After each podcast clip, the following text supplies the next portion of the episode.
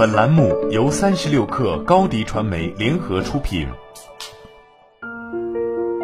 本来自三十六氪神译局。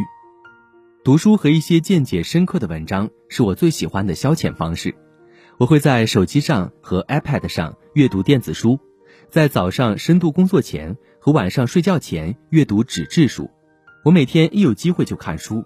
我手机上超过百分之九十的应用程序是用来阅读的。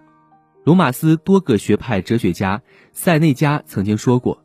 如果你想获得能牢牢留在头脑中的思想的话，你必须徘徊在有限的几位大思想家之间，消化吸收他们的作品。阅读是一种技能，人们的阅读水平各不相同。一本伟大的书是一件艺术作品。学习分析性阅读意味着花时间读一本杰作，有目的的阅读。当你发现一本好书的时候，要用更高层次的技能去阅读。这是从书中消化和提取最好想法的唯一方法。我仍然在学习如何阅读有价值的书籍。到目前为止，我学到的最好的一课就是：不管现代生活的压力，慢慢的阅读伟大的书籍，不要着急，慢慢吸收是有好处的。真正的理解需要积极的阅读。《如何阅读一书》的作者莫蒂莫·阿德勒说：“读好书，关键不在于看你能读多少书，而在于你能读进去多少。”当一个读者能够从一本书中领悟到几乎所有隐藏的、发人深省的想法，理解深刻的信息，确定每一章的重要性，并将相关知识应用到他们的生活中，他们阅读的技能水平就算很高级的。在高阶阅读的过程中，你会发现很多微小的细节。一本好书可以改变你的生活，让你变得更聪明，提高你的自知之明。它还可以打开你不知道存在的机会的大门，帮助你在生活中得到你期望的结果。但是，如果你打算在一年内读尽可能多的书，你是不可能达到这种理解水平的。阅读不是一个追求数字的游戏，学习并使用最好的阅读技巧，找到你所追寻的生活现实，这是你该做的事情。阅读的艺术还涉及到求知欲。他要求你怀着求知欲去探索相关的知识。莫蒂莫·阿德勒说：“从书本和自然中学习，好奇是智慧的开端。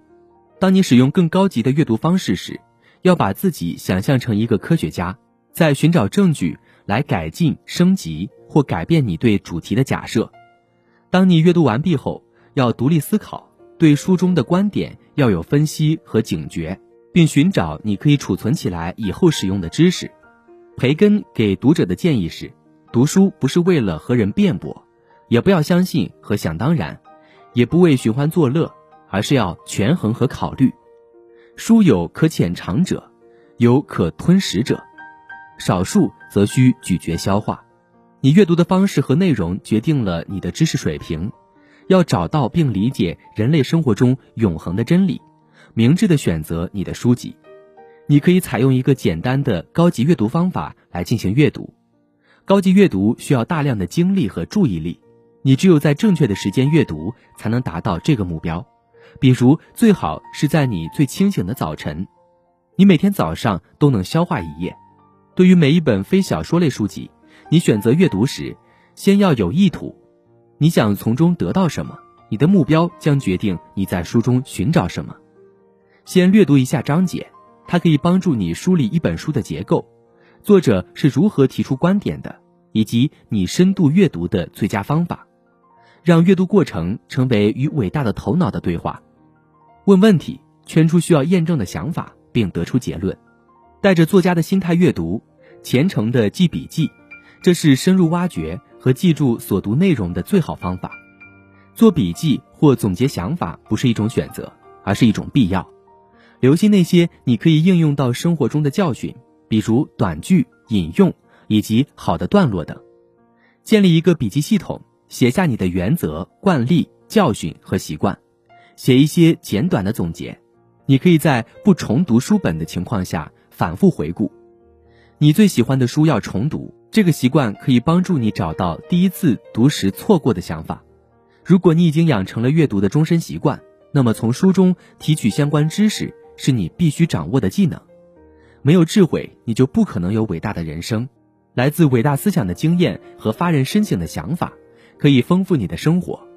抽时间向伟大的作家学习，你最好的生活就取决于阅读。好了，本期节目就是这样，下期节目我们不见不散。高迪传媒为广大企业提供新媒体短视频代运营服务，商务合作请关注微信公众号“高迪传媒”。